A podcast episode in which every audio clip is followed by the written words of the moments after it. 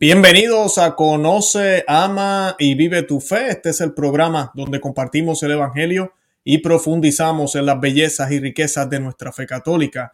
Les habla su amigo y hermano Luis Román y quisiera recordarles que no podemos amar lo que no conocemos y que solo vivimos lo que amamos. En el día de hoy les voy a estar hablando de esta noticia que era predecible. Lo habíamos dicho hace meses, si no me equivoco, para junio más o menos creo que habíamos hablado de este tema. Se habló de que los obispos habían aprobado, los obispos de Estados Unidos, habían aprobado el reunirse ahora en noviembre.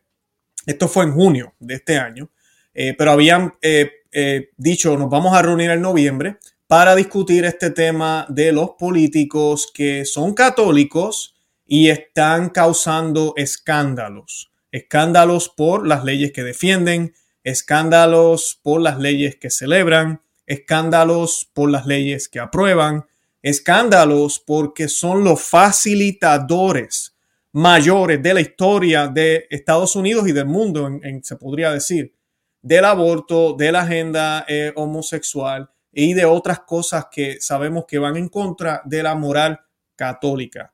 Como tú y yo sabemos, un católico es a tiempo y destiempo. Ser católico no es cosa de domingo. Ser católico no es cosa de solamente en la iglesia los domingos.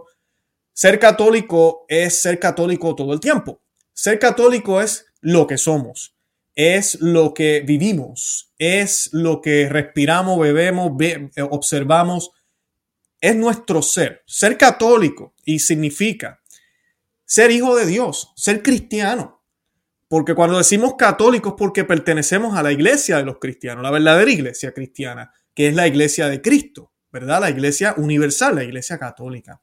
Y esa fe debemos vivirla a tiempo y destiempo, todo el tiempo. No puede haber incoherencia en ningún momento. ¿Que es difícil? Oh, sí, definitivamente. Este servidor que les habla aquí ha caído a cada rato y hago cosas en mi intimidad, públicamente, con mi familia, con amistades, con desconocidos, que luego tengo que ir al confesionario y arrepentirme de ello porque no son coherentes con la vida que se supone que uno lleve como católico. Y muchas veces, sé que a ustedes les ha pasado también, muchas veces, gracias a Dios, por la gracia de Dios también podemos dar testimonio. Podemos actuar y reaccionar de una manera católica delante de retos, delante de preguntas, delante de argumentos, delante de personas, delante inclusive de peligros, delante de retos, como ya mencioné, delante de todas ese tipo de cosas que nos pondrían a llevar a contradecir nuestra fe, a, se podría decir, a apostatar, porque estoy entonces expresando algo que es en contra de mi fe. Y a veces, a veces no todo el tiempo el Señor, si nos mantenemos en gracia y así lo queremos, Él nos va a dar las palabras y nos va a dar la valentía para poder defender la fe y practicar la fe católica, la fe que Él nos enseñó, la manera en que Él nos enseñó de conducirnos. Y yo quiero recordarles hoy eh, un versículo de la Biblia, es uno de mis favoritos, San Juan 16:33, que dice, les he hablado de estas cosas para que tengan paz en mí. Ustedes encontrarán la persecución en el mundo, pero ánimo, yo he vencido al mundo. Bendito sea Dios. Esas son las palabras de nuestro Señor Jesucristo. Y ya que estamos hablando de nuestro Señor Jesucristo, yo voy a empezar hoy con el Padre Nuestro. Lo vamos a hacer en latín.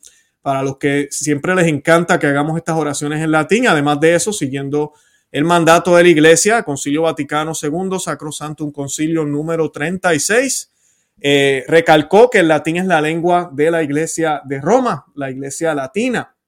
Y pues hoy vamos a comenzar con el Padre Nuestro y vamos a terminar con el Ave María y lo vamos a hacer por los obispos de los Estados Unidos, los obispos del mundo entero. Y esta oración eh, la vamos a hacer en nomini Patris, et Filii, Spiritus Santi. Amén. Pater noster, qui es en celis, sanctificetur nomen tuum, avenia regnum tuum, fiat voluntas tua, sicut in cielo et in terra. Panem nostrum quotidiano da nobis hodie et imite nobis debita nostra, sicut nos dimitimus debitoribus nostris. En denos inducas in tentationem, se libranos a malo. Amén. In nomine Patris, et Filii, Spiritus Santi. Amén. Bendito sea Dios. Bueno, y para comenzar, yo quiero que hagamos un recuento de todo lo que ha pasado en este último, eh, yo diría casi unos cuatro o cinco meses, porque han pasado sucesos bien curiosos. Primero que nada, en junio, eh, los obispos comenzaron a manifestar, en, aquí en Estados Unidos, los obispos comienzan a manifestar esta incomodidad. Y es que si ellos la manifiestan, la manifiestan también porque nosotros, los laicos, la iglesia entera, está escandalizada. Aquí tengo una foto, una foto, disculpen, un poco más, un poco viejita, ¿verdad? Joe Biden se ve mucho más joven ahí. Eh, pero tenemos a Pelosi, Joe Biden y otros más que son técnicamente católicos. Realmente no lo son, pero ¿verdad? son bautizados en algún momento.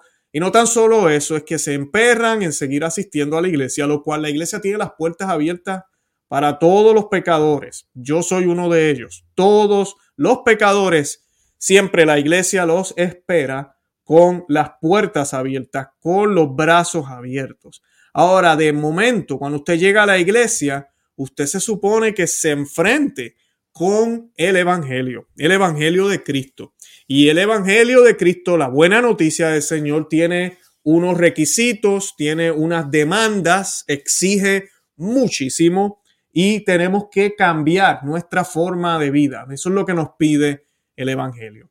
Y ahí es donde viene el problema. Cuando vemos a estos hombres y mujeres que son eh, servidores públicos, algunos tal vez pueden ser cantantes, pueden ser figuras públicas, cualquier tipo de, eh, de, de, área, ¿verdad? De música o política, cualquier tipo de, de, esos, de esas figuras públicas, cuando ellos hacen algo un pecado público, por ejemplo, están en segundas nupcias, se hicieron un aborto, aprueban leyes que eh, facilitan ese tipo de conducta, promueven ese tipo de conducta, eh, celebran ese tipo de conducta y luego se presentan a la fila de la comunión y comulgan, o se presentan a las iglesias constantemente, o como vimos a Pelosi varias veces en Washington con eh, el obispo, ahora cardenal, gracias al Papa Francisco, el cardenal Gregory, eh, eh, él, le dio la oportunidad ya varias veces de leer desde Lambón, de expresarse desde Lambón, una mujer que apoya todo esto. Entonces, cuando vemos eso, nos escandalizamos porque entonces aquí hay algo raro. O cambiaron las enseñanzas de la iglesia, o la iglesia se acobardó, o, qué rayo está pasando, o, es permitido, ¿Qué, ¿qué está pasando? Y ahí vienen los obispos y dicen, vamos, queremos reunirnos en noviembre y vamos a aclarar esto. Y esto pasó en junio, eso fue lo primero que sucedió. Y yo recuerdo haber hablado de esa noticia aquí en el canal. Y, tres de cada cuatro obispos de Estados Unidos en ese momento votó a favor de redactar un documento sobre las condiciones para comulgar. Y la noticia, las estoy leyendo aquí del Catholic News Agency, la Conferencia Episcopal de Estados Unidos ha votado esta semana a favor, esto es en junio, a favor de redactar un documento sobre el acceso a la Eucaristía de los personajes públicos que se declaran a favor de legislar y gobernar en contra de la doctrina de la Iglesia en materias morales fundamentales, como lo es el aborto, la eutanasia, la desprotección de la familia, la equiparación al matrimonio de parejas del mismo sexo o la restricción de la libertad de los padres a educar a sus hijos según su fe. Así que eso fue lo que se aprobó. O sea que ¿Cuál era la intención de lo que se vivió este fin de semana? Bueno, pues venir con una propuesta, con unas normas y unas reglas que guíen a los sacerdotes de Estados Unidos y por ende del mundo entero también, porque eso es lo que sucede cuando sale un documento de esta, de esta índole, usualmente se, se, se esparce al resto de la iglesia. Y pues era para hablar de eso. Esa era la intención. Yo no me lo estoy inventando. Esa es la intención. El documento que fue publicado este fin de semana pasado por los eh, obispos de Estados Unidos es excelente. No me tomen a mal. Treinta y pico de páginas, si no me equivoco, son 31 o 32, pero está solo en inglés, así que yo no se lo voy a leer hoy. Pero el documento es excelente. Yo lo estuve leyendo, yo lo leí en su totalidad y es excelente. Todo lo que dice es muy bueno. Inclusive me sorprendió el ver que el documento enfatiza que la misa es un sacrificio, que la Eucaristía es consecuencia de ese sacrificio. Me, llena de alegría ver eso, de que se esté rescatando ese lenguaje católico en el documento. Pero lamentablemente, esto no se hizo. Lo que dice el documento, como dije ya, es excelente. ¿Es algo nuevo? No. ¿No lo habíamos escuchado nunca? No, es lo que ya la iglesia ha dicho siempre. Entonces no había necesidad. Lo que sí hay necesidad es una guía práctica ahorita mismo para esto que está pasando, porque es la primera vez que tenemos, por lo menos en Estados Unidos, este es el segundo presidente católico, pero este es uno, el único hasta ahora, que se ha empeñado en decir que es un católico devoto, sigue yendo a misa todos los domingos y va y comulga. Y los que trabajan para él promueven la noticia, le dejan saber a otros. Él mismo, de boca de él, dijo que el Papa le dijo que él era un buen católico. Y al otro día fue y comulgó. Sí, Joe Biden. Y yo sé que empieza el debate. No, el Papa no le dijo ese hombre es un mentiroso. Bueno, el Vaticano no ha desmentido nada. Ahí tenemos un grave problema. Y lo que sí pasó es que le dieron la comunión en una iglesia en Roma. Sí, le dieron la comunión. Y hoy, esta semana, esta noticia es de, estos días, de, de ayer. Joe Biden intenta obligar a los hospitales, escuchen el titular, Joe Biden intenta obligar a los hospitales y médicos católicos a que hagan el aborto. Una ley que va a exigirle a los hospitales católicos y a los y cristianos también, no solo los católicos, cualquier hospital que, que sea administrado por cualquier religión, tiene que proveer recursos, como le llaman ellos, para los derechos reproductivos de la mujer. Cualquier religión tiene que hacer eso. Bueno, eso es lo que ellos están empujando ahorita mismo. Yo me acuerdo cuando Obama trató de hacer esto y no pudo. Luego llegó Trump y se cayó todo eso, no lo hicieron. Gracias a Dios. Y ahora tenemos otro abortista católico y pues tenemos este problema. Esto fue después de la visita con el Papa, que es mi punto. Esto es lo que yo le he estado diciendo por, ya llevo tres años en este canal. Oh, no, Luis, ¿de qué estás hablando? El Papa está haciendo lo que tiene que hacer. ¿Cómo va? No va a recibir a los pecadores. Jesús cenó con pecadores también. Y, se pasó, él vino por los enfermos, no vino por los que están sanos, bla, bla, bla. Claro, todo eso está en la Biblia y es muy cierto, pero siempre pidió conversión, siempre pidió cambio. Jesucristo nunca se pasó con un pecador dialogando y dándole un espaldarazo en la espalda diciéndole, sigue para adelante, que aquí estoy para ti. No, siempre pidió un cambio. E inclusive le pidió cambios a quienes seguían la ley. No nos olvidemos del joven rico, que es una de, de, mis, de, mis historias favoritas de la Biblia, porque es impresionante cómo Jesús, y dice la palabra de Dios, que Jesús se dio cuenta que el, el joven sí seguía la ley de Dios, la seguía muy bien, era un muchacho de buen corazón, pero le faltaba una cosa, desprenderse de las cosas materiales, dejarlo todo y seguirle. Y Jesús le dice eso a él. Y el hombre se fue triste. Hoy no queremos que Biden se nos vaya triste del Vaticano. Entonces nadie quiere decirle la verdad, que está en pecado mortal, que no debe comulgar, que es bienvenido a la iglesia, claro, puede venir y ojalá usted cambie, pero lo que usted está haciendo es horrible, es una vergüenza para los católicos. Y nos da pena que el presidente católico que tenemos ahora no es lo que debería ser. Porque para la época que vivimos ahora, lo ideal sería tener un presidente católico con los pantalones para decirle a la cultura de la muerte, basta ya. Lo ideal sería tener un presidente católico ahora mismo diciéndole a los poderes de, mundiales que podemos buscar medicina alternativa también, que no todo tiene que ser lo que ellos decidan que es bueno para, el mundo. Un, solo grupo de gente que ni electos son. Eh, eso sería lo ideal. Pero como no tenemos tampoco un papa que piense eso, no tenemos líderes en la iglesia, nunca más. Se han llenado de modernistas ahorita mismo, eso es lo que tenemos. Entonces, ¿qué pasa? Joe Biden tiene un alma, mi gente. Esa parte nadie la quiere hablar. ¿Será que no nos importa el alma de Joe Biden? Parece. No nos interesa que se vaya al infierno, parece. ¿O será que pensamos que porque el Papa lo trató bien, ya se va para el cielo? Como si Dios tomara órdenes de la iglesia. Nunca nos olvidemos de eso. Dios está por encima de la iglesia. Su iglesia es la iglesia católica, no nos podemos ir de aquí. Si queremos estar en obediencia con el Señor, debemos estar en su iglesia. Pero la iglesia no da órdenes a Dios. El Papa puede sentarse y hablar muchísimas cosas de cómo debemos ser pastoral y no debemos excomulgar a nadie, que de eso ya mismo voy. Y eso no es correcto ni es católico, porque San Pablo lo hizo, el mismo Cristo también lo hizo y le exigió a las personas ¿Cómo ahora nosotros, después de dos mil años, vamos a decir, ay, no, eso está de más ya? Que somos mejores que Jesús, somos mejores que San Pablo y somos mejores que los apóstoles, como ellos procedieron. Está todo documentado en las Sagradas Escrituras. Cómo excomulgaron personas, cómo exigieron. ¿Por qué? Por el bien del alma de esa persona. No es porque nos creamos más santos. Es por el bien del alma de esa persona. Es como cuando vamos al, al gimnasio. Hoy en día que tanto se nos habla de cuidar el cuerpo, ¿no? Usted se imagina ir al gimnasio y que si usted se está desviando del camino, ¿verdad? Vamos a decir, de, la dieta, de esa rutina que tiene que hacer, ¿qué usted espera del entrenador? Porque usted sabe, por favor, usted sabe, usted se cree que Joe Biden no sabe, usted se cree que Pelosi no sabe, ellos saben, pero se les ríen en la cara a todo el mundo porque nadie le dice nada y los que les dicen, lamentablemente ahora se tienen que quedar callados. Hemos tenido obispos como Salvatore, de Cordiglioni, de California. Yo no sé qué estará pensando ese hombre ahora. Porque mira que le han dado puñaladas por todos lados, por todos lados, por todos lados.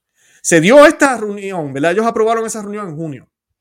La, antes de la reunión pasaron varios sucesos y esto no pasó por accidente. No pasaron por accidente. Uno de los sucesos que fue eh, increíble fue en el avión, el famoso avión cuando eh, el Papa Francisco viaja. Él estuvo viajando y le hicieron preguntas sobre esta situación. Esto ya pasa en septiembre, eso ya fuimos de junio a septiembre. Y entre medio tenemos a Salvatore Cordiglione regañando a Pelosi, hablando de Biden, hablando de los políticos, que tenemos que hacer algo, que no podemos seguir dando de la comunión a esta gente, que el pueblo católico está confundido. Tenemos varios obispos haciendo eso, sigue el debate aquí. Y le preguntan al Papa sobre este, este melcocho que hay aquí, como decimos en Puerto Rico, y, le preguntan sobre eso y él contesta. Esto es lo que contestó el Papa el 15 de septiembre en el avión, aproximadamente el 15 de septiembre, si no me estoy equivocando de la fecha. Dijo, yo nunca he negado la Eucaristía a nadie, dijo el Papa. O sea que las misas que el Papa ha tenido desde sacerdote, nunca ha tenido el problema de un pecador público. Porque sí quiero recalcar, si el sacerdote eh, eh, a mí, si el pecado no es público, el sacerdote no le puede negar la comunión a nadie. Eso es bien importante aclararlo. Y siempre hay esa confusión porque a mí me escriben muchísimos de ustedes en el canal y me dicen eso. Ah, no, pero es que el sacerdote no le puede negar la comunión a nadie. Es responsabilidad del comulgante. Sí, el comulgante tiene responsabilidad y San Pablo nos habla de eso. Y sí, definitivamente. Y el documento que inclusive publicaron los obispos aquí en los Estados Unidos, lo felicito porque ellos hacen énfasis en eso y hablan de cómo no nos podemos engañar. Así yo crea que la comunión me va a hacer bien. Si yo estoy en pecado mortal, me hace mal. Eso es lo que dice San Pablo. Se convierte en veneno. Así de sencillo, se convierte en veneno. Y los obispos de Estados Unidos recalcaron eso en el documento, así que yo los felicito a ellos por eso. Pero el problema es que ¿qué se hace con una persona que lo hace públicamente el pecado? Por ejemplo, vamos a suponer en mi parroquia, todo el mundo conoce a mi esposa, todo el mundo sabe quién. Imagínense que yo va, empieza a ir a la misa con otra señora y empieza a besarme con esa señora en el estacionamiento. O sea, que saben que yo no, no es una amistad. Hay algo más que eso. Es más, se enteran que ya, mi, ya no vivo con mi esposa, ahora vivo con esta señora y yo sigo yendo a comulgar. ¿Qué tiene que hacer el sacerdote de la comunidad? Díganme. El sacerdote me tiene que negar la comunión si yo me presento delante de él a recibirla, porque es un pecado público. Ahora, si yo estoy tentado a hacer eso o ya estoy haciendo el mismo pecado, pero nadie me ha visto, nadie lo sabe, y el sacerdote no lo sabe, pues mira, es, mi responsabilidad, él no lo sabe. Ahora, si el sacerdote lo sabe íntimamente, nadie lo sabe, o secreto de confesión, ya es responsabilidad mía, nadie más lo sabe. Y el sacerdote tiene la obligación, porque ya él sabe lo que yo estoy haciendo, de hablar conmigo, dejarme saber, mira, tú tienes que cambiar tu vida, nadie aquí lo sabe todavía, pero tú tienes que cambiar lo que estás haciendo. Y puede ser que inclusive muchos sacerdotes le dan la advertencia, aunque no sea público, yo lo sé, y no deberías presentarte a comulgar. Esas son las formas correctas de pastorear, tanto que se nos habla pastorear y acompañar y ayudar. Eso es acompañar.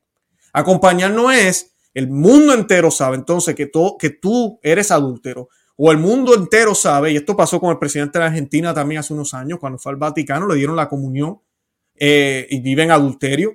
es increíble cómo, cómo, cómo esto pasa. Eh, tenemos en nuestras parroquias, sabemos de parejas jóvenes que conviven, como le llaman ahora, convivir, que realmente lo que están viviendo es en fornicación, no están casados y van a la iglesia y el sacerdote sabe que viven juntos y no, ellos están caminando para, un día casarse y ¡bum! le dan la comunión. ¿Qué es eso? Ellos no pueden comulgar. No pueden comulgar. Y todo el mundo sabe su estatus. Es público el pecado. Santo Tomás de Aquino, y yo no voy a leer el texto completo, pero para los que quieran buscar, Santo Tomás de Aquino, Suma Teológica, tercera parte, cuestión 80, artículo 6. Búsquenlo. Él, hace esa diferencia entre el pecado público y el pecado eh, eh, privado. Y la pregunta que él contesta en la suma teológica es, ¿debe el sacerdote negar la comunión al pecador que se la pide? Y no estamos diciendo que solo los santos son los que comulgan, todos somos pecadores. Pero el pecador empedernido y el pecador que peca públicamente es causa de escándalo. Y el escándalo, y se hace más aún el escándalo si el sacerdote le da la comunión. Es un escándalo horrible. Y eso es lo que ha estado pasando y sigue pasando. Y no nos podemos lavar las manos. El Santo Tomás de Aquino también habla de Judas y habla de Jesús, porque mucha gente también me dicen eso. Oh, pero Jesús le dio la comunión a, a Judas y él sabía. Ya Jesús sabía, claro que sabía. Pero el pecado de Judas era privado.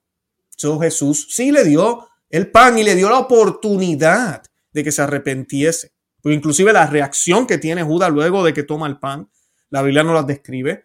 Entonces sabemos, dice, inclusive la Biblia dice que se le mete el demonio por lo que el pecado grave que acaba de hacer. Jesús sabía, pero el pecado era privado. Por eso le da la comunión. Y eso Santo Tomás de aquí no lo profundiza. Si es privado, el sacerdote no puede negar la comunión. Si es público, el sacerdote está obligado a negársela. Está obligado por el bien de esa persona, pero también por el bien de los fieles que están presentes y de la comunidad. Y de la comunidad. Entonces, lamentablemente eso no se declaró, pero miren lo que dijo el Papa en el avión en septiembre. Todavía no hemos llegado hasta ahora. Y esto sucede en el medio, ¿verdad? En junio declaran los obispos de Estados Unidos, nos vamos a reunir, nos vamos a reunir. ¿Qué pasa también? En mediados de julio, casi agosto, la Congregación para la Doctrina de la Fe le dio instrucciones. Ahí empieza la presión de Roma. La Congregación para la Doctrina de la Fe le manda instrucciones al arzobispado de Estados Unidos para que vean por qué no se dio el documento. Y le dice, no mencionen nombre.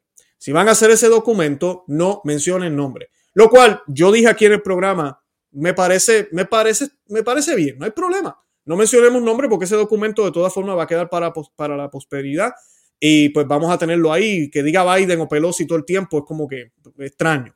ok, no pongamos nombre, pero sí tenemos que hablar del problema de pecadores públicos como lo son los políticos, los cantantes, actores, personas que se hacen llamar católicos que no pueden recibir la comunión si están en esos pecados mortales que ya mencionamos. ¿Verdad? Eso, eso fue la primera presión que le dieron. Luego, en septiembre, el Papa dice, yo nunca he negado la Eucaristía a nadie, a nadie. No sé si ha llegado alguno en, esta, en estas condiciones, pero yo nunca se la he negado a nadie. Esto desde sacerdote, dice él. Nunca he estado consciente de tener delante de mí una persona como, usted describe, ¿verdad? Está hablando de esos que cometen estos pecados que apoyan el aborto, la eutanasia, eh, la cultura de la muerte, eh, todo eso. Simplemente la única vez que tuvo una cosa un poco simpática fue cuando fui a celebrar misa a una casa de reposo. Estábamos en el salón y dije, los que si, que si querían recibir la comunión, los que quieran recibir la comunión, que hacen la mano. Y la alzaron todos los viejitos, porque todos querían la comunión. Cuando le di la comunión a una señora, me tomó la mano y me dijo, gracias, padre, gracias, soy judía. También eh, lo que te di era judío, es la única cosa extraña, pero la señora se comunicó. esas son las palabras del Papa, ya mismo hago comentario. La comunión, dice el Papa, no es un premio para los perfectos, no, y eso es cierto. Pensemos en el problema del jansenismo. Los perfectos pueden comulgar, la comunión es un don, un regalo, la presencia de Jesús en su iglesia y la comunidad. Esta es la teología, ¿no? Dice el Papa. Luego, los que no están en la comunidad no pueden recibir la comunión como esta señora judía, pero el Señor ha querido premiarla sin yo saberlo. ¿Por qué? Porque están fuera de la comunidad, excomulgados se llama. Es un término duro, que quiere decir que no están en la comunidad porque no pertenecen a ella o porque no están bautizados o se han alejado o alguna de las cosas. Estoy leyendo las palabras del Papa Francisco. En segundo lugar, el problema del aborto. El aborto es más que un problema. El aborto es un homicidio. El aborto, el aborto sin medias palabras. Quien hace un aborto mata. Tomen ustedes cualquier libro de embriología de quienes estudian, de los estudiantes de la facultad de medicina en la tercera semana, luego de la concepción, muchas veces antes de que la mamá se dé cuenta. Cuando, todos los órganos ya están allí, todos también el ADN. No es una persona, es una vida y punto. Esta vida humana debe respetarse. Este principio es así de claro. Excelente esas palabras del Papa. A quien no puede entenderlo, le hago dos preguntas. ¿Es justo matar una vida humana para resolver un problema? Científicamente es una vida humana. Segunda pregunta, ¿es justo contratar a un sicario para resolver el problema? Esto lo he dicho públicamente eh, y él menciona aquí varias entrevistas. No se debe andar con cuestiones extrañas. Científicamente es una vida humana, los libros lo enseñan y yo pregunto, ¿es justo descartar, descartarla para resolver un problema? Pero esto la iglesia, por esto la iglesia es tan dura en este argumento, porque es un poco.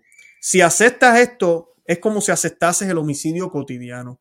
Me decía un jefe de Estado que la caída de la edad de la población comenzó con el aborto, porque en esos años hubo una ley de aborto muy fuerte que se hicieron. Se calcula 6 millones de abortos y esto originó una caída muy grande en la sociedad de este país.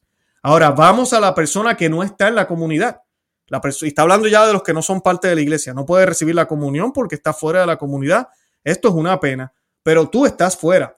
La comunión une a la comunidad, pero el problema no es un problema teológico. Esto es sencillo. El problema es pastoral. ¿Cómo nosotros los obispos gestionamos pastoralmente este principio? Si vemos la historia de la iglesia, veremos que cada vez los obispos, que cada vez que los obispos han gestionado, no como pastores, un problema, se alinearon en la vida política, en el problema político. Por no gestionar bien un problema, se metieron en la cuestión política. Pensemos en las noches de San Bartolomé. Herejes, sí, la herejía es gravísima. Acabemos todo en un acto político. Pensemos en Juana de Arco, esta visión, pensemos en las casas de brujas, pensemos en los campos de flores de Sabonarola, cuando la iglesia para defender un principio no lo hace pastoralmente, se mete en el plano político y esto siempre ha, ha sido así. Basta mirar la historia. ¿Qué cosa debe hacer un pastor? Y continúo con las palabras del Papa. Ser pastor y no ir condenando o no condenando. Ser pastor también de descomulgado Escuchen bien, ser pastor también del excomulgado. Voy a pausar ahí. El excomulgado no quiere andar en el rebaño, punto. ¿Cómo va a ser pastor del excomulgado? O sea, el pastor predica, el pastor busca, el pastor eh, eh, eh, llama, el pastor alerta. Lo que hizo Jesús fue a donde los que estaban pecando y les dijo, arrepiéntanse, síganme. lo que dije del joven rico, le dijo, ok, vas bien, tienes todas estas leyes cumplidas, qué bueno, qué chévere, tienes una vida virtuosa, te falta una sola cosa, déjalo todo y sígueme. Eso es lo que hace el pastor. Si él se fue, ya él no está siguiendo a Jesús. El joven rico ya no seguía a Jesús, no es culpa de Jesús ya, ya se fue. El excomulgado no se excomulga porque la iglesia lo detesta, como pareciera que el Papa está tratando de decir aquí, como si nosotros fuéramos tan rígidos y no estamos dispuestos a abrir las puertas. Ese no es el punto. El excomulgado está excomulgado porque no quiere seguir la ley de Dios, porque no quiere ser coherente con su fe católica. Entonces, ¿qué vamos a hacer nosotros? Decirle, oh, espérate, entonces, no, no, hay problema, no me sigas, joven rico, ni vendas nada, yo entiendo. Si me vas a seguir, pues quédate con la riqueza. ¿En serio vamos a hacer eso? Vamos a hacer eso cuando Jesús habló de la Eucaristía, que es uno de los temas que estamos hablando hoy. Y habló de cómo el quien no come y bebe su sangre y su cuerpo no, no tiene vida eterna. Para mucha gente fue una enseñanza muy dura y se fueron. ¿Qué hizo Jesús? Viró para atrás y les dijo, hey, yo no estoy hablando de comerme a mí, no, no, no, no, no se preocupen, es metafórico, no, no, no, son analogías, no.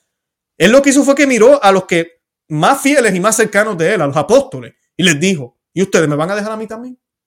Así de sencillo. esa es la pregunta que el Señor nos hace siempre, y es la pregunta que debemos hacernos y debemos escuchar de por parte de nuestros pastores, nuestros sacerdotes, obispos, cardenales y del mismo Papa. Hablarnos de esa manera. Entonces nosotros debemos responder ellos también deben hacer el mismo ejercicio. Jesucristo nos pregunta exactamente lo mismo todos los días. ¿Acaso me vas a dejar? Porque si vas a estar conmigo, tienes que seguir esto, tienes que seguir este camino de la cruz, tienes que seguir las guías que te estoy dando, porque yo soy Dios y sé lo que es mejor para ti. Lamentablemente, el mensaje sí, sí es fuerte, lo es. Pero él dice que un pastor lo que hace es eso. El pastor no debe estar yendo condenando, dice el Papa. Eh, dice, y debe ser pastor con el excomulgado, debe ser pastor con el estilo de Dios y el estilo de Dios es cercanía, compasión y ternura. Cercanía ya en el de Deuteronomio dice Israel, dice a Israel que pueblo tiene dioses tan cercanos como tú los tienes. Compasión el Señor que tiene compasión por nosotros. Y usted me puede decir, usted me puede decir, continúa. Eh, ay, disculpen, no, continúa. Un pastor que no sabe gestionar con el estilo de Dios se resbala y se mete en muchas cosas que no son de pastor. Para mí, no quisiera particularizar a Estados Unidos porque no conozco bien el detalle, doy el principio. Y, él continúa, él dice mucho más de esto. Él dice también acá más abajo, estas son las palabras del Papa, pero siempre esta condena, esta condena, ya basta con la excomunión. Por favor, por favor, no metamos más excomunión a la gente. Eh, eso es lo que dice el Papa. El pastor resuelve las cosas como el Espíritu lo dice. Y pues todas estas palabras son ambiguas. No, no, está hablando con claridad. Yo lo hablé aquí muchísimas veces. Dice que el aborto es un homicidio, pero le pide a los obispos que no le pidan a nadie que deje de estar promoviendo el aborto, que seamos pastoral, que no actuemos. Yo se los he dicho aquí muchísimas veces. Este Papa, y tenemos que orar mucho por él, pero es el Papa perfecto para el nuevo orden mundial. Es el Papa que no ha dicho, no está diciendo que el aborto es bueno, pero, y al nuevo orden mundial le conviene, yo creo que en algún momento lo van a poner contra la espada y la pared, porque el nuevo orden mundial, esa es una de las cosas que está defendiendo y quiere que se imponga en todos los países. Pero por ahora lo tienen a él ahí y dicen, sí, sabemos que este señor habla de que es un homicidio el aborto, pero miren lo tranquila que está la iglesia. La iglesia no se mete con nosotros, la iglesia no protesta, la iglesia no está llamando a los presidentes y gobernadores y consulados de diferentes países diciéndole y dejándole saber que tienen que eh, oponerse a estas leyes que nosotros queremos que se aprueben. No, la iglesia ya no se mete en el medio. Perfecto. Está haciendo su trabajo este señor, este papa. Y por ahora lo han dejado así. No sabemos qué va a pasar en el futuro. Por eso tenemos que orar muchísimo. Pero esa no es la postura católica y nunca lo fue. Los católicos siempre, siempre fuimos extremadamente activos. O sea, que pasa eso en septiembre. Vemos eso del vuelo, definitivamente ya va a la presión. Tenemos la Congregación para la Doctrina de la Fe diciendo que no mencionen el nombre de Biden y ahora tenemos al Papa diciendo que no deberíamos meternos en ese tema porque eso es política. Eso es política, supuestamente. No debemos meternos en ese tema y que él nunca le ha negado la comunión a nadie. Así que imagínense. Luego llega octubre y ¿qué tenemos? La visita de Pelosi a Roma, recibida casi como una hija, como una super hija, muy sonriente ambos, muy contentos, lo cubrimos aquí en el, en el programa. Esto fue en octubre y esto no es accidente, todo esto es antes de esta reunión que se acaba de terminar. Y luego tuvimos la visita de Biden, igual, todo muy, muy, muy contentos. Eh, mira, no, usted, usted es un buen católico, básicamente. Todo eso sucede, esto sucedió el 29 de octubre, a días de la reunión. Entonces se dio la reunión este fin de semana y no no es sorpresa los obispos de Estados Unidos no mencionan la provisión de comulgar a los políticos abortistas en su documento sobre la Eucaristía. Así que todo este esfuerzo por parte del Vaticano funcionó. Había el Espíritu Santo, quería que se hablara de esto y hay personas dentro de la Iglesia Católica que no quieren que el Espíritu Santo diga lo que tiene que decir. Y lamentablemente, ¿saben lo que es triste de esto? Es que cada día son más los católicos a quienes no le dan la comunión por querer recibirla de rodillas y en la boca.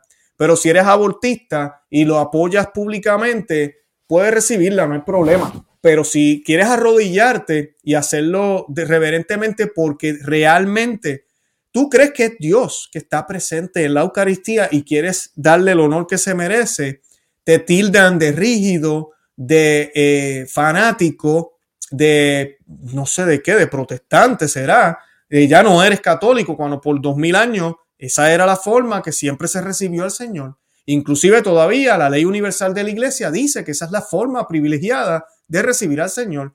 Inclusive y Sacramentum, escrita por eh, eh, Papa Juan Pablo II, dice que es la manera ideal, tradicional. También el documento habla a favor de la comunión en la mano, la parte que no me gusta, pero menciona que siempre el comulgante tiene el derecho de recibirla de rodillas y en la boca, porque lo que era sagrado antes, como nos recordaba Benedicto XVI, debe ser sagrado y bueno ahora. No nos podemos contradecir, pero hemos estado viendo este ataque hacia la misa tradicional y ahora el ataque hacia la comunión de rodillas y en la boca es un, eh, un divorcio contra lo que es católico.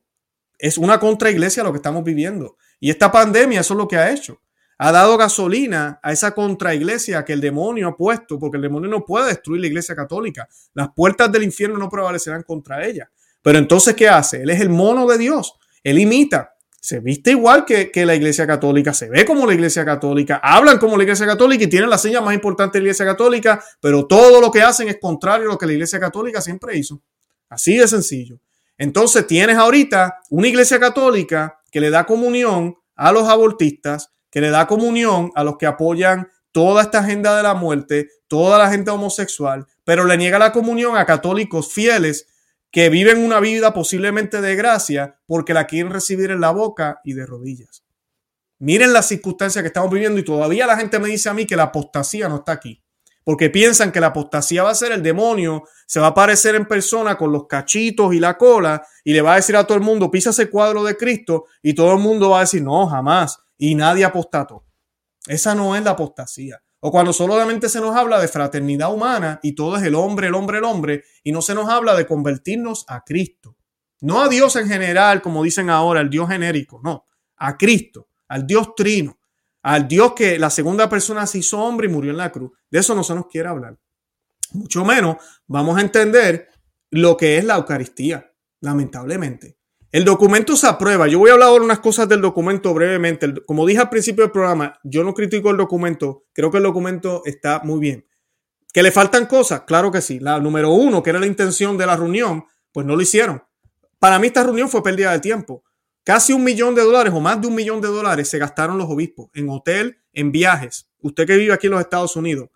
Eh, dinero de nosotros, porque ¿dónde usted cree que sale el dinero de la iglesia? Dinero de nosotros, el dinero que damos los domingos para una reunión, para decir lo que la iglesia siempre ha dicho, porque aquí no hay nada nuevo, y para lo que podía haber sido nuevo, que es un proceso o una forma clara de poder discernir para el sacerdote, darle esa herramienta a los sacerdotes. Y aquí están las reglas. Si usted tiene un político, un cantante, eh, alguien público, una figura pública que toda la comunidad sabe que está en pecado mortal, cómo proceder, qué hacer. Esa era la idea. No, no se hizo. Entonces, esta reunión fue toda una pérdida de tiempo y de dinero. O que el documento dice muchas cosas buenas. Claro que sí, las dice. Pero esa no era la intención de la reunión. Ese no era el objetivo. Y esa parte es frustrante. Vemos lo cobarde que son. Por eso es que el título del programa son unos cobardes. No se dejan llevar por el Espíritu Santo, sino por el Espíritu del mundo, lamentablemente. Y dijeron muchas cosas buenas también de otros temas. Y hablaron muchísimo, muy bonito, chévere. Pero aquí las embarraron, como decimos nosotros. De verdad que sí. Horrible. Dice, tras más de un año de intensos debates, leemos en el medio de comunicación del Vaticano los obispos de Estados Unidos aprobaron ayer un texto que sintetiza y relanza el magisterio católico sobre la comunión, pero que no menciona la cuestión del aborto ni la provisión de los llamados políticos proabortistas para que accedan al sacramento, como ya se había anunciado el pasado mes de junio. No se dio. El, misterio de la Eucaristía en la vida de la iglesia se llama el documento. Eh, tuvo un 222 votos a favor y 8 en contra y 3 abstenciones una amplia mayoría que muestra un cambio de ritmo en el seno del episcopado, cuya asamblea del pasado mes de junio había registrado no pocas polémicas sobre la oportunidad misma de elaborar dicho documento. El medio oficial de la Santa Sede nos dice que el documento pretendía originalmente contener directrices para conceder o negar la comunión a los políticos que se declaran católicos, pero apoyan la legislación a favor del aborto, o lo que algunos prelados han llamado heridas en el cuerpo de la iglesia, como la eutanasia y las uniones entre personas del mismo sexo.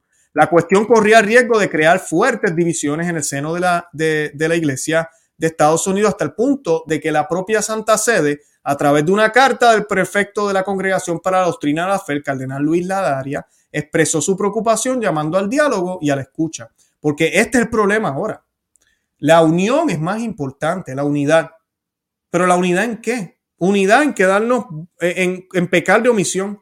Oh, estamos unidos todavía. Mira, estamos en noviembre 22, se acabó la reunión, sacamos un documento, no dice nombre, no tiene proceso, pero estamos unidos. Bendito Dios. Uh, el Espíritu Santo. Uh, estamos unidos. Estamos unidos. Más que Estados Unidos, de verdad. Estamos súper unidos. Qué bien. Ay, qué bonito. Estamos unidos. No dijimos la verdad el alma de Joe Biden sigue en peligro y el alma de muchas eh, personas que ahora piensan que no hay problema, que yo puedo ser católico y no meter mi fe en la política y no hacer, pero estar en contra del aborto, eso es hipocresía, no se puede. Ya lo mencioné al principio del programa, tenemos que ser católico completo. Ah, pero estamos unidos. Qué bueno, hay unidad. Eso es lo que importa, ¿no? Para eso murió Cristo en la cruz, por la unidad del hombre. Qué bonito. Eso es lo que, el problema que tenemos. Continúo, dice, y fue precisamente el diálogo y la escucha la que pidió el nuncio en Estados Unidos. Ay, ay, ay. Monseñor Christopher Pierre, en un discurso muy apreciado en la apertura de la sesión plenaria en el Hotel Mario. Uh, dinero. En la que la palabra escuchar apareció 17 veces. Nos dice el medio Vaticano. Escuchen bien esto, la palabra escuchar apareció 17 veces. Nos encantaría saber qué significan el diálogo y la escucha, sino palabras huecas que se repiten insistentemente. Así mismo es. Eso mismo es. El nuncio invitó a los obispos a no tratar la Eucaristía como algo que se ofrece a unos pocos privilegiados. O sea que estar en gracia, como siempre nos dijo la iglesia, el confesarse antes, pues es actuar como pocos privilegiados. Parece, ¿no? Porque si tú me vas a decir a mí ahora que le vamos a dar la Eucaristía a Mundo y todo el mundo, católico y no católico, en gracia o en pecado mortal, pues, pues entonces, ¿para qué me confieso? Entonces, no entiendo. hay una contradicción aquí que no tiene sentido. Dijo él, además del nuncio, muchos cardenales y obispos han expresado en los últimos meses el temor de que el sacramento que conmemora el sacrificio de Cristo pueda ser utilizado como arma para avanzar en las batallas políticas. Y eso es falso. no es culpa de la iglesia que un solo partido ahorita mismo aquí en los Estados Unidos, que es el demócrata, haya decidido sacar cualquier cosa provida que hubiera en su plataforma. Porque en el pasado, hace unos 10 años tal vez, o unos 15, en el Partido Demócrata habían demócratas providas. Existían esos movimientos. Aunque ellos siempre han sido más liberales al, respecto, ellos siempre han sido más, eh, creen más en, en, que la ley esté ahí y, permitirlo, pero que sean en ocasiones extrañas. Esa era, esa era la forma en que ellos lo vendían antes. Ahora no, ahora lo celebran, ahora lo promueven. Y, y es muy distinto. Y en las últimas elecciones, el presidente del Partido Demócrata dijo, aquí no hay espacio para providas. Lo dijo así clarito. Entonces, pues no es culpa de la iglesia que la iglesia está predicando en contra de este pecado y el otro partido, que tampoco son unos santos, pero el otro partido es pro vida, pues entonces la iglesia no está diciendo somos republicanos, la iglesia está diciendo somos pro vida, defendemos la vida desde la concepción, eso es todo lo que la iglesia está diciendo. La iglesia va a condenar políticos que, católicos, eh, figuras públicas católicas que no vivan y no condenar, sino pedirles que se conviertan antes de que puedan acceder a los sacramentos, porque están excomulgados, ley canónica. Ya voy a leer ya mismito la ley canónica.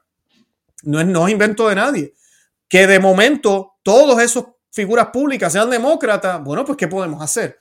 Si es el único partido que realmente está promoviendo eso.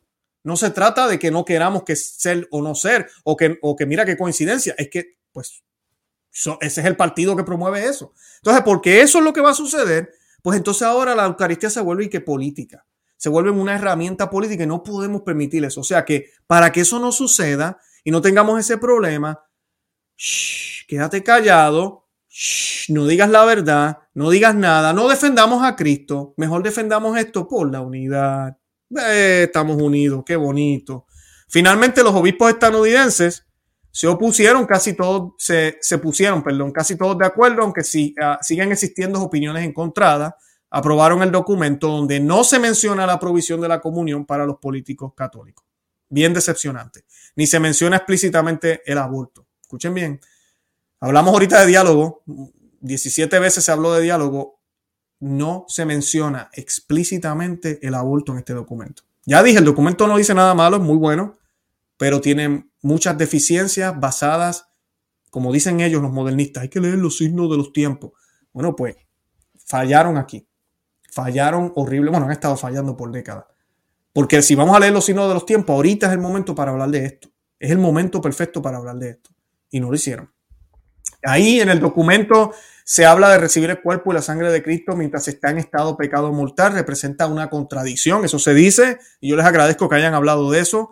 Se lee en un punto del documento que recuerda las cartas de San Pablo, el magisterio de los pontífices y documentos anteriores de la conferencia episcopal estadounidense.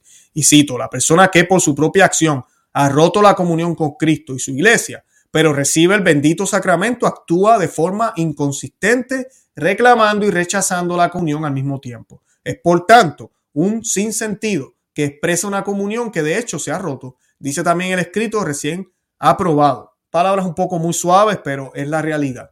A cada obispo se le confía, por tanto, la tarea de remediar las situaciones que implican acciones públicas contrarias a la comunión visible de la iglesia y a la ley moral. Y aquí es donde volvemos otra vez al principio. Eso se sabe ya. Cada obispo tiene que decidir.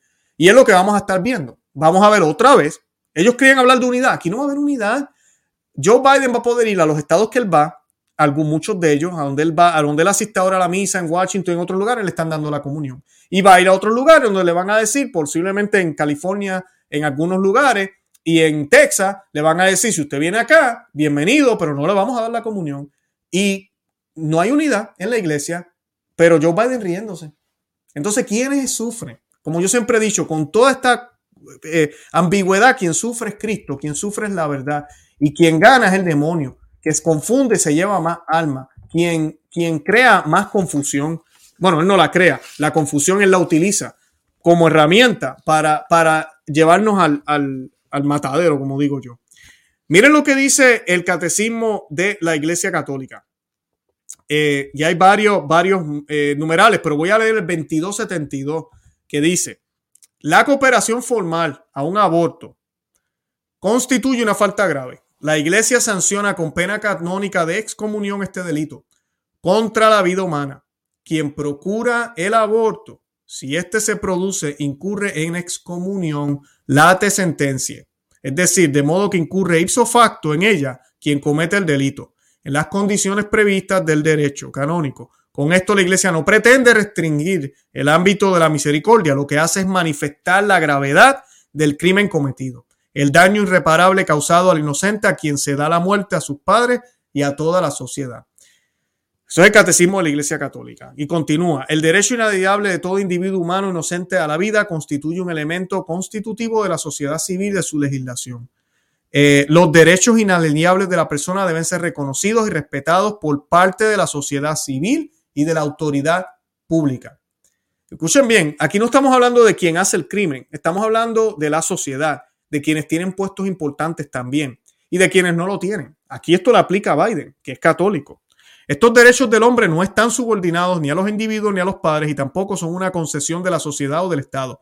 Pertenecen a la naturaleza humana y son inherentes a la persona en virtud del acto creador que le ha originado.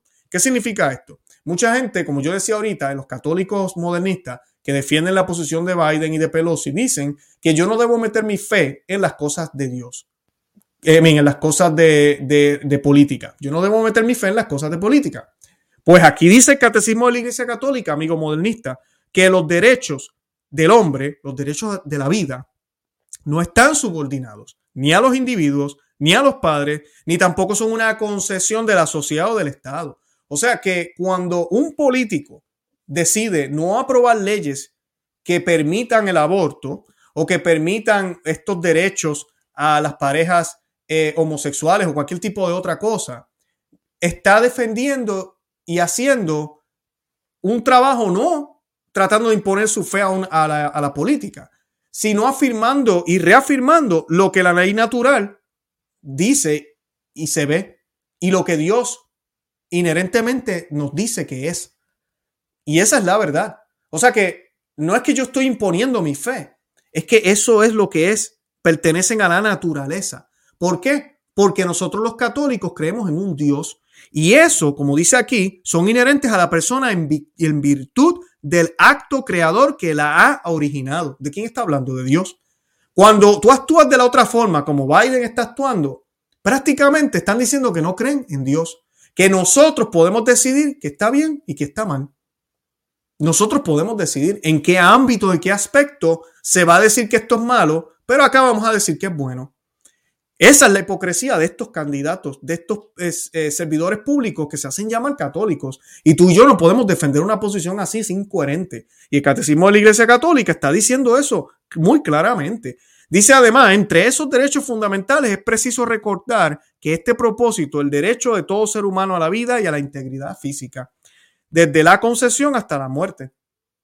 Así de sencillo. Cuando una ley positiva priva a una categoría de seres humanos de la protección que el ordenamiento civil les debe, el Estado niega la igualdad de todos ante la ley.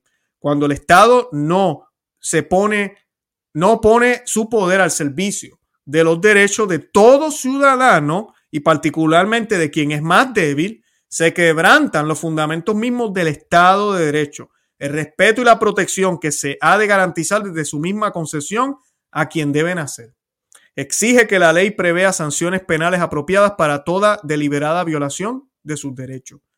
Así de sencillo, no se puede ser católico y defender este tipo de ley. Y como dijo el padre Alman, no se puede ser católico y, votar demócrata. Es que no se puede, ya no se puede, es imposible. El, el canon, la ley canónica 912 dice, todo bautizado a quien el derecho no se lo prohíba puede y debe ser admitido a la Sagrada Comunión. O sea que también se le puede prohibir. Escuchen bien lo que dice el canon 912, ley canónica, la ley vigente de la Iglesia Católica.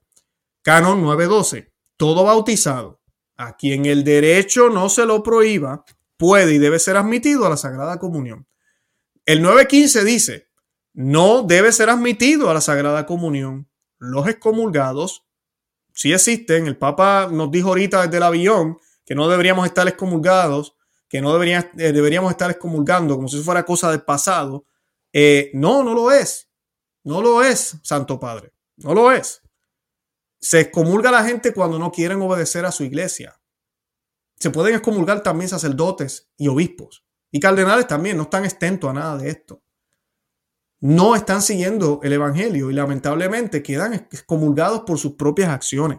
Dice, no deben ser admitidos a la Sagrada Comunión los excomulgados y los que están en entredicho después de la imposición o declaración de la pena y los que obstinadamente persisten en un manifiesto pecado grave, ¿verdad? El pecado público. Ya hablé de la diferencia. La iglesia siempre ha creído eso, pecado privado y pecado público. Pecado privado, nadie lo sabe, el sacerdote no, tiene que, no le tiene que negar la comunión a nadie de esa forma. Pero un pecado público que toda la congregación, todo el pueblo que está reunido en esa iglesia sabe del pecado grave que está haciendo esa persona y esa persona va hasta el frente y abre la boca o pone la mano ahora, lamentablemente, para recibir al Señor, el sacerdote tiene que mirarlo a los ojos y decirle, ¿me ves? Cuando se acabe la misa. Hablamos ahorita. Así de sencillo. No darle la comunión. No se la puede dar porque es un escándalo. Todo el mundo está mirando y dice, wow, ¿le van a dar la comunión a este señor? ¿Le van a dar la comunión a esta señora? ¿Cómo es posible? Lamentablemente, eso ya no se quiere hacer y es ley canónica. 9.16. Quien tenga conciencia de hallarse en pecado grave, no celebre la misa ni comulgue el cuerpo del Señor sin acudir antes a la confesión sacramental, a no ser que concurra un motivo grave y no haya oportunidad de confesarse. Y en ese caso, tenga presente que está obligado a hacer un acto de contrición perfecta que incluye el propósito de confesarse cuanto antes lo que les estaba diciendo ahorita. Lo que les estaba diciendo ahorita. ¿Cómo es posible que se nos hable ahora de que la comunión no es para unos privilegiados? ¿Qué me estás queriendo decir con eso? Porque eso es lo que hacen los modernistas, juegan con, con juego de palabras.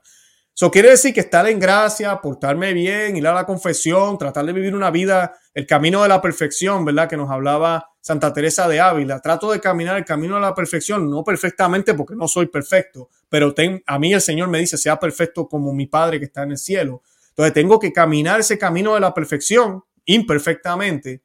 Voy caminando, sé que, ¿verdad? En mi juicio digo, mm, no estoy en pecado mortal, puedo comulgar. Uh, ahora soy un privilegiado.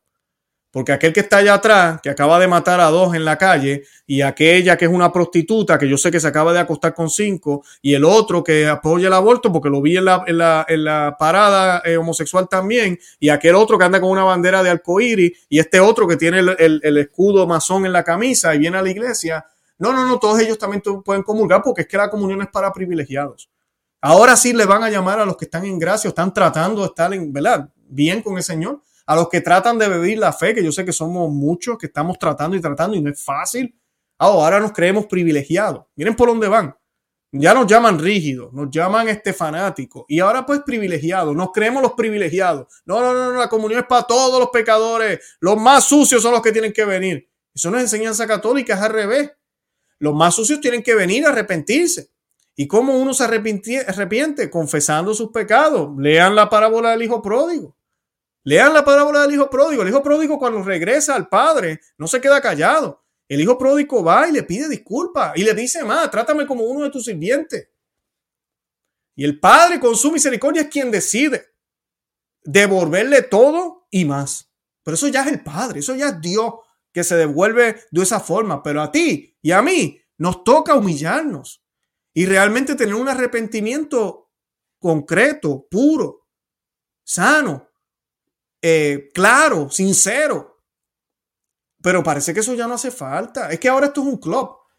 Esto ya es un club. Como yo hablaba los otros días en el programa con el Monseñor eh, Juan de Dios, que si no han visto el programa, los invito a que lo vean. Eh, estamos en la iglesia de los derechos. No es que yo tengo derecho a comulgar, yo tengo derecho a, recibir, yo tengo derecho a, todo, a todo. Dios es el, el, que me concede lo que a mí me dé la gana y yo no tengo que hacer nada, absolutamente nada, porque soy cristiano y tengo derecho. Y eso no es así, eso no es cierto, nosotros no tenemos derecho a nada. A nada, el Señor lo ha dado todo. ¿Qué hemos dado nosotros? Nosotros no hemos dado nada.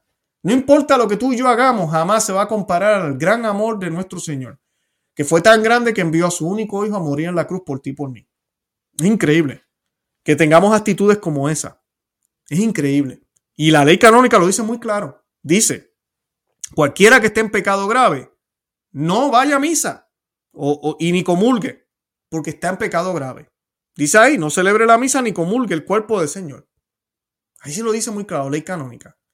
Y si usted atiende la misa porque usted está en pecado grave, quédese sentado hasta que usted arregle las cosas con Dios. Y miren esto, hay otra cosa importante. Por eso quise decir la noticia que dije de Joe Biden. Eh, porque Joe Biden, muchos me dirán, oh, pero tal vez él ah, se confesó. Eso me dijeron cuando él fue a la visita, alguien me escribió, varias personas me escribieron eso y, me da pena porque yo no sé cómo la gente piensan de esa manera, pero no, tal vez él, se confesó con el Papa o él se confesó el día antes y fue y comulgó. Bueno, pues para que una confesión sea válida, amigo católico que me escucha, esto es bien importante que lo entendamos. Usted tiene que tener propósito de enmienda. Usted tiene que tener toda la determinación cuando usted confiesa un pecado de no cometerlo más. Que a veces sucede que usted lo comete de nuevo, especialmente pecados veniales, pues mira, sucedió, usted vuelve y lo confiesa y, ¿verdad? y va poco a poco, se supone que la cantidad y eso vaya bajando, ¿verdad? Si no, tenemos un problema, estamos abusando del sacramento. Pero Joe Biden, así haya confesado, voy y fue a donde el Papa y le dijo, Papa, me confiese, el Papa, sí, claro, yo te confieso, eh, mira, yo promuevo el aborto. Y él, qué bueno que, lo, qué bueno que me lo confiesa, muy mal. Résate dos padres nuestros, le dijo el Papa. Eh, y al otro día va, comulga, porque comulgó, eso es una realidad, eso no son inventos. Las noticias están, los videos están, las fotos están, se sabe que comulgó, se sabe que fue a comulgar y se sabe que lo hizo. Eh, eso no ha sido negado por ningún medio. Así que eso sí pasó, justo después de haber visto al Papa. Pero luego sale la noticia esta semana que Joe Biden va a intentar obligar a los hospitales y médicos católicos a hacer abortos por ley, porque es un derecho son los derechos reproductivos de la mujer y ningún hospital, así sea católico, debería negar esos derechos y esos servicios, que incluyen las pastillas antiabortivas, todo tipo de tratamiento. Esa ley la trató de pasar el presidente Obama en aquel tiempo y no pudo. Y ahora Joe Biden, Obama parte 2 o parte 3, ¿verdad? Porque fueron dos años que estuvo Obama, pues lo está tratando de hacer de nuevo. Entonces no hubo cambio. No hubo cambio, que es mi punto siempre. Cuando hablan de ay, qué bonito, se visitaron, el Papa estuvo ahí, le abrió las puertas, el mundo va a cambiar. No, no está cambiando. No está cambiando porque no estamos pidiendo conversión. Para nada.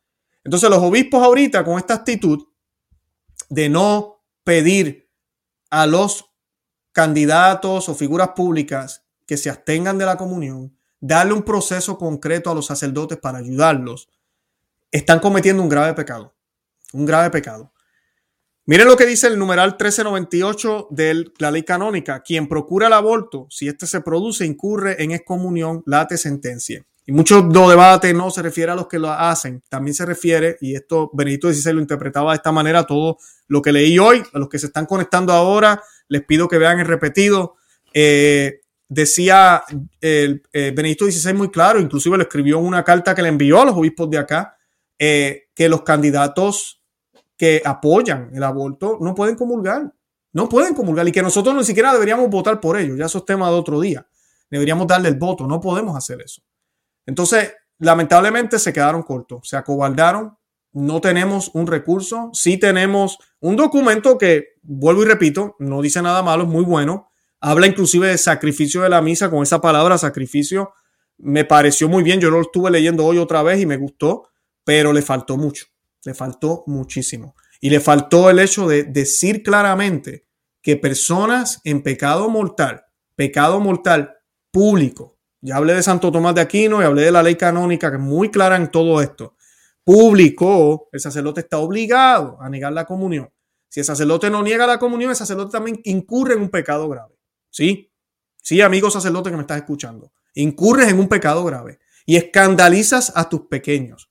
Y Jesucristo habló palabras muy fuertes para los que escandalizaban a sus pequeños. Ha hablado muy fuerte de ellos. Así que, amigo sacerdote que me escuchas, ten mucho cuidado con esto.